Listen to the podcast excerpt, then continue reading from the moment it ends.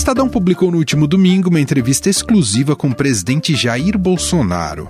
Um feito raro, já que a relação dele com a imprensa costuma ficar restrita aos ambientes de coletiva, em especial nas idas e vindas do Palácio do Planalto. Desta vez foi diferente. Bolsonaro recebeu em sua sala de trabalho a repórter Tânia Monteiro, o repórter fotográfico Dida Sampaio e a editora executiva Andresa Matais para uma conversa de uma hora e meia. Ele falou sobre os mais diversos temas: a situação econômica do país, a sua relação com o Congresso, o Sínodo para a Amazônia, que já começou, e o processo de impeachment do presidente dos Estados Unidos, Donald Trump. A edição de hoje aqui do programa convida justamente a repórter Tânia Monteiro para contar os bastidores dessa conversa. E não foram poucos, diga-se. A gente ainda bateu um papo com o sociólogo Rodrigo Prando, que analisou o teor das declarações de Jair Bolsonaro nessa entrevista. Estadão Notícias. Em 2001, quando fundamos a XP Investimentos, a economia não ia bem. Tivemos até que vender o carro para não fechar a empresa. Com muito trabalho, agora somos uma das maiores instituições financeiras do país. É, aquele carro ainda vai levar a gente muito longe.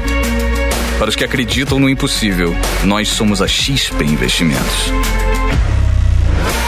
Acredite, xp.com.br. Estadão Notícias. Em entrevista exclusiva ao Estadão, o presidente Jair Bolsonaro falou sobre a situação econômica do país, falou da relação dele com o Congresso, o Sínodo para a Amazônia, entre outros temas. Para Bolsonaro, há quem torça pelo pior no meio político. Segundo ele, a equipe ministerial do governo tem feito todos os esforços para ajudar na recuperação da atividade econômica. A tendência natural do ser humano é o poder. Alguns têm obsessão. Então tem grupos aqui, acolá, que se preparam já para 22 e ficam torcendo por quanto pior melhor. Só que o pior tem um limite. O próprio Paulo Guedes diz que a gente não, a gente não, tem, não vai ter segunda chance. Né? O quadro político, uma dívida de 4 trilhões de reais consome, segundo ele, né, um plano Marshall por ano. Nós estamos conseguindo reconquistar a confiança né, do mundo nessas questões. O Tarcísio está 15 dias viajando, acho que lá, Estados Unidos e Europa, buscando aí investidores, parcerias. A Taylor Cristina fez a mesma coisa, um périplo pela, pela Ásia agora também. O presidente também opinou sobre a guerra entre Câmara e Senado pela divisão dos recursos oriundos do leilão do pré-sal. O governo propôs a divisão por meio do aumento de recursos para emendas parlamentares. Além disso, Bolsonaro lembrou que há possibilidade de partilha com o dinheiro das privatizações. Paulo Guedes falou o seguinte: há uma maneira de, de, de, atender até o parlamentar que grande parte faz justiça. Temos as emendas impositivas, mas não adianta ter impositivo, tá certo? Você não tem, não tem crédito, não tem dinheiro. Então ele acertou lá esse modelo do, do, da sessão onerosa, ele quer passar para as demais privatizações. Né? Uma parte para o governo, uma parte para o parlamento. E, e para os estados e municípios? É, o estado, aí que está na briga. Uhum. É, a briga é deles, não é nossa. Tá? Tem um pessoal que é pró-governador e outro pró-município. Então está uma queda de braço ali. Como dissemos lá no começo do programa, não é todo dia que Bolsonaro concede uma entrevista exclusiva, como esses trechinhos que acabamos de ouvir. Por isso, convidamos a experiente repórter Tânia Monteiro, de Brasília, para contar como foi o papo. Ela entrevistou o presidente junto com a editora executiva Andresa Matais e o repórter fotográfico Dida Sampaio.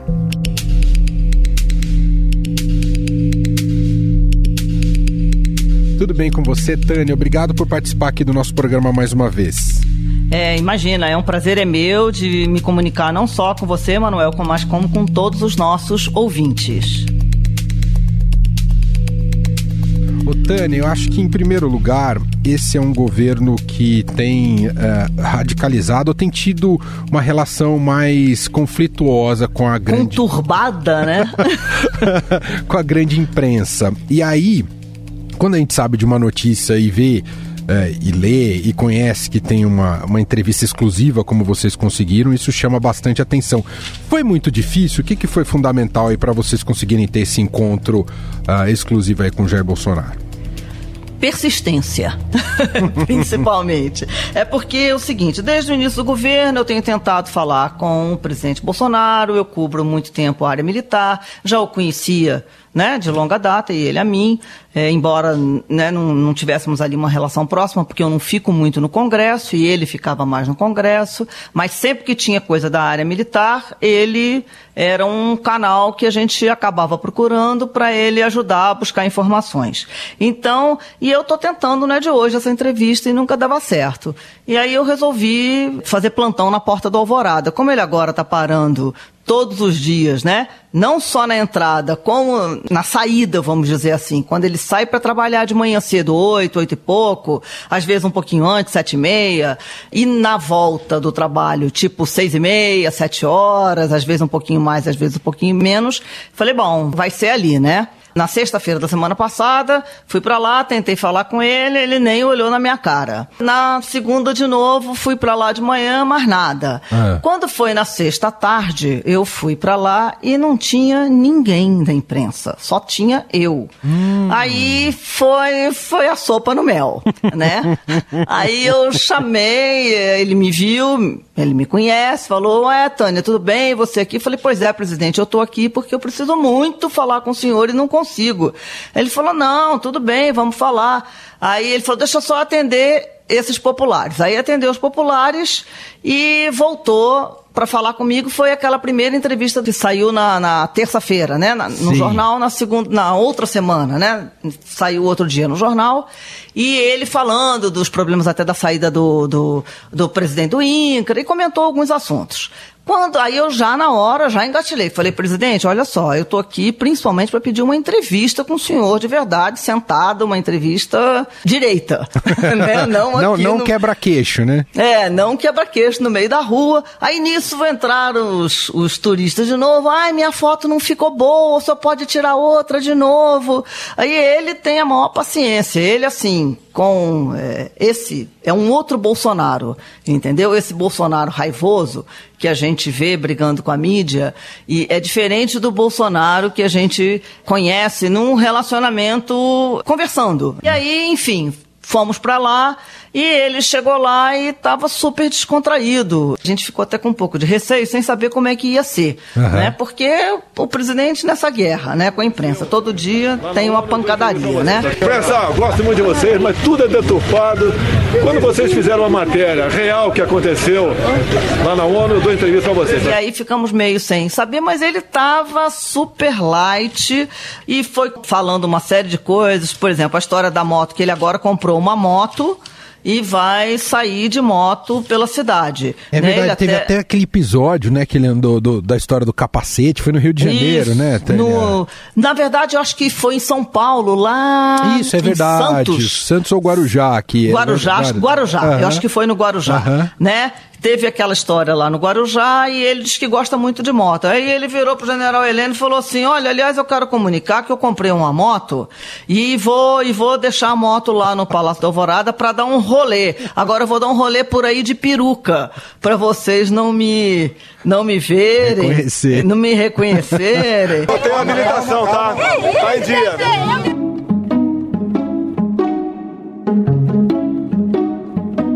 Ô, Tânia, bom, aí você contou, conseguiu, então, eh, após muita persistência, essa entrevista. Ele recebeu vocês, foi você e a Andresa Matais, né? Recebeu Isso. vocês exatamente aonde? Ele estava sozinho ou tinha toda uma enturragem? Não, tinha uma enturragem do tamanho de um bonde. Era quase um comitê de recepção, sabe? Eu acho que todo mundo ali muito tenso com o que, que podia acontecer, mas foi no gabinete dele, no terceiro andar é, do palácio. É, e é uma área, ele, o, o gabinete estava todo modificado porque eu já fiz entrevista com outros presidentes lá, e assim, ele já deu o toque dele no gabinete, né? Então estavam lá presentes. Olha, tinha muita gente, mas vamos lembrar aqui um a um. Ah. Do meu lado esquerdo, por exemplo, estava o general Heleno, que é o ministro-chefe do Gabinete de Segurança Institucional. À minha direita estava Andressa, em seguida o general Rego Barros, que é o porta-voz do presidente.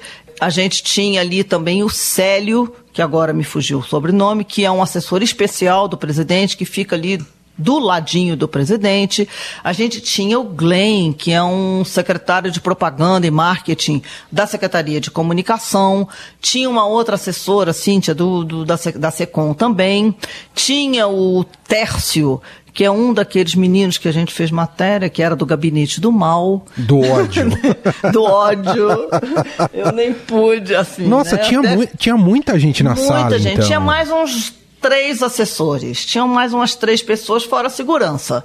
E no meio da entrevista, olha só que curioso, Emanuel. É. Foi, a previsão era meia hora, porque é, e o Dida, nosso fotógrafo, ali presente fazendo as fotos, né? Era para ele entrar, ficar cinco minutos e sair, mas o presidente, quando viu o Dida, Dida, veio cá, que tá cansado de conhecer ele lá do Congresso, e fazia pose para ele e ficou ali o tempo todo é, também. Aliás, só um parênteses, Ah. o, o presidente é, não só é, recebeu a gente ali, como é, o Dida voltou, ficou mais, mais tarde, depois do final da entrevista, ainda tirou outras fotos especiais no gabinete com o presidente e o presidente o chamou para ir ao Palácio da Alvorada. É, o Dida pediu, né? Podemos fazer uma foto lá no Palácio da Alvorada? Ele falou prontamente, ele ficou lá esperando e tal, e foi com o presidente para o Palácio da Alvorada. Alvorada, que é aquelas- residência, Tânia. que é a residência oficial da presidência, né, do presidente. Fez as fotos tanto na, numa rampa que tem espelhada, que é super bonita, do palácio, como fez lá fora, né, na frente de um, de um- do, do lago que tem lá, do espelho d'água, né, que a gente chama. Foi super interessante. E ainda convidou o Dida para voltar no dia seguinte. Uau. Então, assim, parece que, parece que gostou do- da experiência. Mas aí eu estava falando do tempo da entrevista. Por Isso. exemplo, o tempo da entrevista ia ser meia hora que estava previsto. É, e aí, quando. Mas assim, esse- essa meia hora já estava lá na frente, vinha o, o ajudante de ordem falar: olha, precisamos encerrar. E o presidente, não. Aí o ajudante de ordem foi e avisou para o presidente, porque, as- porque tem uma senadora ali fora. Manda a senadora entrar e participar aqui da nossa entrevista. Então ainda teve uma senadora a mais na nossa entrevista que ficou ali acompanhando tudo. De vez em quando ele falava para ela: a senhora não concorda, a senhora não acha. Então, assim, foi bem. Foi, ele foi muito receptivo. Estou quase me casando com o Rodrigo Maia. E qual Se columbre? bem que quando eu falo um pouco com o Rodrigo Maia, eu talvez o Colombo venha com o senhor. Os dois são muito parecidos, né? São, cada um pesa oito arrobas. Não é o gordo e o magro, o alto e o baixo. Né? Mas qual a vantagem que eu tenho com eles também? É, nós fomos deputados juntos. Fomos do baixo clero juntos. O Rodrigo Maia não fez negócio de ninguém. A eleição dele, na época, foi uma surpresa. Ele conseguiu articular muito bem. E foi uma surpresa. O Davi Alcolumbre também foi uma surpresa. Né? Derrotar o Renan, todo poderoso. Né? Sim. Então, o que eu tenho a falar para eles, também nem falando comigo, a nossa oportunidade é essa, deixar algo escrito na história. Se a gente se der bem, por exemplo, o Rodrigo Maia vai botar em votação o projeto da, do poste de arma, afetado, vai botar em votação, porque ele é o dono da pauta, as mudanças no Código Nacional de Trânsito. É, parece que não é nada, mas quando você passa de 5 para 10 anos a guardar da carteira, todo mundo ganha. Depois dos 65, né? A volta é ser 5 anos. Então eu estou com 64, não é em causa própria.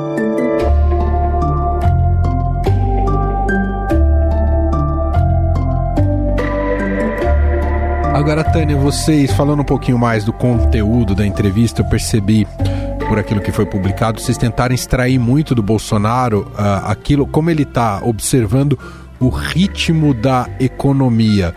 E o que, que ele disse para vocês? Ele sente que é uma economia que ainda está patinando? Ele tentou empurrar tudo pro Paulo Guedes? Como é que é, hein, Tânia? é, assim, ele reconhece que ainda não, não tá do jeito que ele quer, mas ele diz que não tem plano B. E ele tenta empurrar tudo que a gente perguntava mais é, a fundo de economia, porque assim, a entrevista, você imagina, nós ficamos uma hora e dez lá com ele, dentro do gabinete, fora aquelas conversas e tal, enfim, uma hora e quinze, uma hora e vinte, por aí lá. Assim, o que saiu não corresponde, né? Vamos dizer assim, a uma hora e vinte Claro. de conversa, né? Então tem muita coisa que ficou de fora, né? E muita pergunta que a gente fez que ele não, não respondeu. Sempre quando a coisa é muito economia, ele acaba dizendo isso é com Paulo Guedes, não adianta. E em relação à economia, ele sempre ele ficou insistindo, não tem plano B. Entendeu? Então tem que fazer. é, ele acha que o parlamento já entendeu, a população já entendeu que precisa é, de fazer de fazer a reforma da previdência e que precisam fazer outras reformas, né? Então temos, é, é, ele está muito empenhado, mas insiste e diz que está tudo na mão do Paulo Guedes. E a economia é 100% com o Guedes. Não, não discuto, tá certo? 100% eu dou sugestões às vezes para ele. De vez em quando eu tenho razão. Ele disse que vai tomar providência. O que eu, que eu transmito para ele é um anseio popular. Não pego na rua mais, não posso estar na rua, mas pego na pego nas mídias sociais.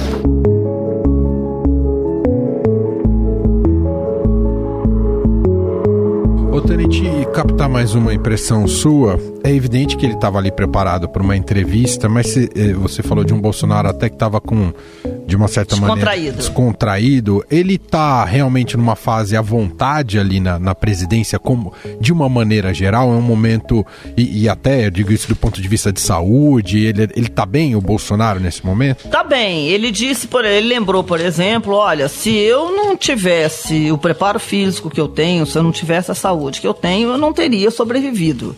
Tá? Ele diz que está muito bem de saúde, é, é, que ele está se está se recuperando, que ele está fazendo, é, que ele que está tocando a vida normal.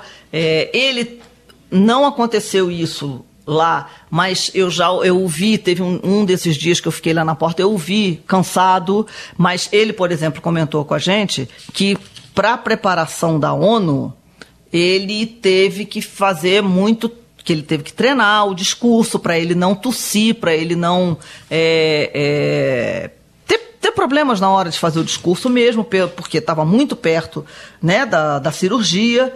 Então ele, ele, ele, repetiu muito isso, que se ele fosse sedentário, dificilmente ele teria é, sobrevivido né, a isso tudo. Ele, por é. exemplo, foi mostrar pra gente, num hum. determinado momento lá, ele virou e falou, pois é, me chamam tanto de machista, olha o que, que eu tenho aqui na parede. Aí apontou para a parede, e ali na parede tem uma foto, um retrato, é uma pintura. A gente não sabe se é uma pintura ou se é um retrato. Emoldurado dele com a dona Michele, né? Com a Michele, é, no dia do casamento. Né? Então aí ele falou: olha essa foto aqui, fiz em homenagem de, a ela. É, aí colocou, mostrou pra gente. E aí ele fez uma brincadeira com o general Heleno. É, e falou: eu aqui vou pagar uma missão, que é uma linguagem militar, é. para tipo assim, tá? Vou te botar para fazer uma coisa, né? Então, tipo assim, Heleno, é, General Heleno, vou pagar uma missão. Ele falou assim: é. eu quero ver é, o senhor colocar uma foto dessa aí no seu gabinete, né? Aí o general Heleno virou para ele, só que o senhor está na terceira esposa, né, presidente? né? Tipo assim, dizendo, eu tô casada com a mesma há 40 anos, 50 anos, a minha foto não vai ficar, né, tão boa, né, como a sua. Essa foto sua é do seu terceiro casamento, né? Observando um pouco à distância e tive esse hum. privilégio de poder aqui para a Rádio Dourado, inclusive editar a entrevista, alguns trechos da entrevista para colocar no ar. Claro que eu não sou psicólogo, longe disso, mas me parece que vocês conseguiram uma maneira, porque quando alguém coloca muitas barreiras, que é o caso do Bolsonaro, muitas vezes não, não, se extrai nada das entrevistas, né? Vira só realmente esses confrontos e essas frases mais acirradas. acirradas. Né? Eu vi que vocês conseguiram romper um pouco de, dessa barreira. Você também não ficou com essa sensação, Tânia? Eu fiquei. Eu achei que assim que o clima foi muito bom, entendeu? Isso não quer dizer que ninguém aqui esteja sendo é, é, chapa branca nem coisa nenhuma. Não, não, não sou, não estamos aqui para isso. A gente está ali para perguntar. Só que você não precisa ser agressivo na pergunta. Você pode perguntar a mesma, a mesma coisa de diversas formas. Né? A gente, por exemplo, perguntou do Dória. Né? Aí, qual foi a maneira que ele respondeu? Respondeu que quem pensa, quem está pensando em 2022, está colocando a política na frente do trabalho. Enfim, paciência, isso pode não dar certo, tem tudo para não dar certo. A gente tentou ser é, o mais leve possível na forma de perguntar, sem deixar de perguntar. Gente, eu queria convidar quem não conseguiu ler a entrevista, evidentemente hoje a gente teve esse papo aqui com a Tânia Monteiro, colocou vários trechos também da entrevista, mas evidentemente está publicada também no Estadão, estadão.com.br. É um feito conseguir uma entrevista exclusiva com o Bolsonaro, pode perceber que ele deu pouquíssimas entrevistas, a não ser para aqueles veículos que ele tem uma relação, digamos, um pouco mais uh, de amizade, mais amistosa, né? Alguns veículos televisivos, mas para os jornais em especial vinha sendo uma coisa realmente com esse tempo que a Tânia e a Andresa conseguiram, realmente uma coisa mais rara. Então, Tânia, parabéns aí pelo trabalho e obrigado por contar para a gente um pouco mais dos bastidores, viu? Eu que agradeço a oportunidade, um abraço para você e para todos os nossos ouvintes.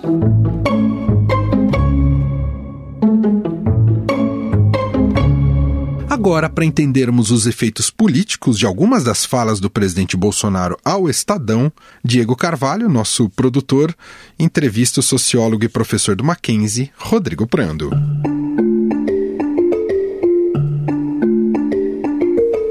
Tudo bem, professor? Tudo jóia, é um prazer falar contigo novamente, Diego. Vamos lá. Bom, na entrevista exclusiva ao Estadão, o presidente Jair Bolsonaro falou sobre vários assuntos, né? A situação econômica do país, a relação dele com o Congresso, o sínodo para a Amazônia, o processo de impeachment do Trump lá nos Estados Unidos. Mas começo te pedindo uma análise sobre a fala do presidente e sobre o ministro da Economia, o Paulo Guedes. É, o Bolsonaro reforçou a autonomia do Guedes, mas disse que está atento às demandas da população. Como que você vê isso, professor? Bom, vamos lá. Eu acho que a, a primeira coisa a, a, a, reparar é o seguinte: quais são os ministros citados pelo Bolsonaro na matéria? Em que tese que ele foi questionado, ele deu a resposta para os questionamentos. Sempre numa entrevista existe espaço para citar o nome de alguém. E aí existe uma ausência na entrevista. Ele não citou sequer uma vez o ministro Sérgio Moro. Em contrapartida, ele citou Paulo Guedes nove vezes o Tarcísio Freitas três vezes, a Tereza Cristina uma vez, o General Helena uma vez, falou do Vélez Rodrigues uma vez, do Abraham Weitraub uma vez e do Fernando Azevedo Silva uma vez. Então, é, a chamada da matéria é economia 100% com o Guedes e não tem plano B. Então, ele dá efetivamente uma importância e um peso político muito grande para o seu ministro. E isso fica claro em toda entrevista. Então, quando ele fala que não tem plano B e que a economia é com o Paulo Guedes, ele deixa claro que o posto Piranga, conforme era é, quase que do anedotário político brasileiro, continua firme no núcleo duro do governo Bolsonaro, Diego. Uhum. E a que você atribui essa ausência do Moro na entrevista, professor? Bom, provavelmente, provavelmente o Bolsonaro entende que o Moro é uma figura que em 2022 pode ser um concorrente direto do Bolsonaro. O Moro deu entrevista também, que saiu publicada né, no final de semana, dizendo que não pensa em se candidatar né, é, uhum. para 2022 e que apoia o presidente Bolsonaro. Mas a gente sabe que até 2022 muita coisa uh, rola e mais do que isso, né, é, tem sido explícito as rusgas públicas do Bolsonaro com o Moro e algumas ações do presidente que acabou diminuindo, né? Eu até escrevi um artigo dizendo que o Moro deixou a condição de super para de micro-ministro, né? Uhum. Por conta uh, disso. E aí o que acontece? É, dentro do eleitorado do Bolsonaro, uma parte significativa são daqueles que são contrários à corrupção e tem no Moro, no Sérgio Moro, um símbolo desse combate à corrupção. São os lava-jatistas e os moristas. Isso tudo efetivamente mostra que Bolsonaro ressente-se e pode crer que o Moro seja um competidor em 2022.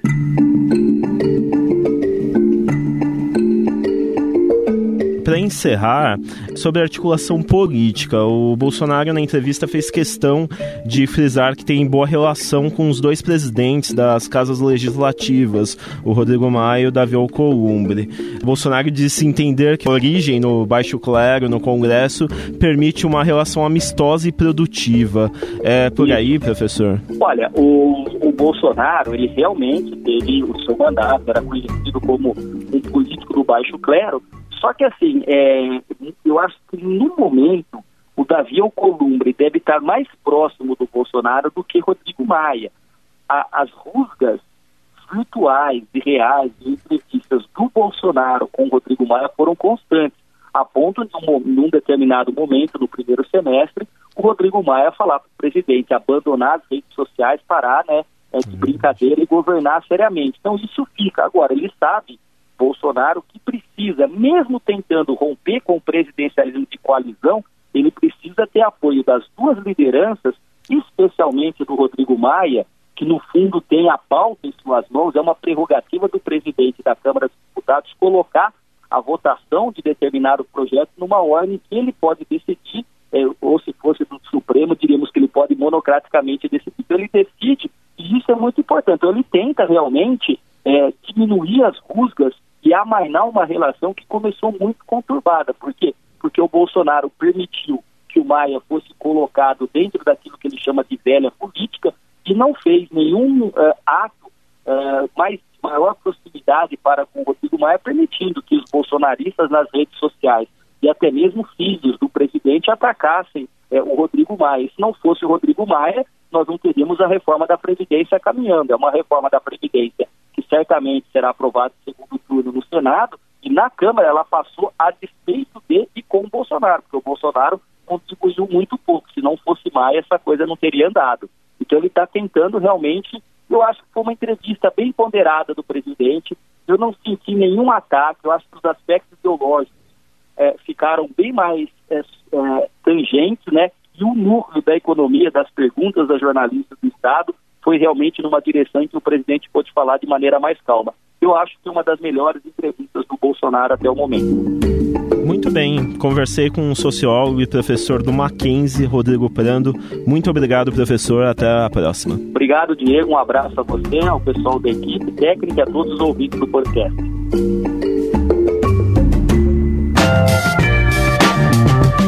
Estadão Notícias desta terça-feira vai ficando por aqui. Contou com a apresentação minha, Emanuel Bonfim, produção de Diego Carvalho e Marcela Coelho e montagem de Nelson Volter. O diretor de jornalismo do Grupo Estado é João Fábio Caminuto. Mande seu comentário e sugestão para o e-mail podcast@estadão.com. Um abraço para você e até mais. Estadão Notícias.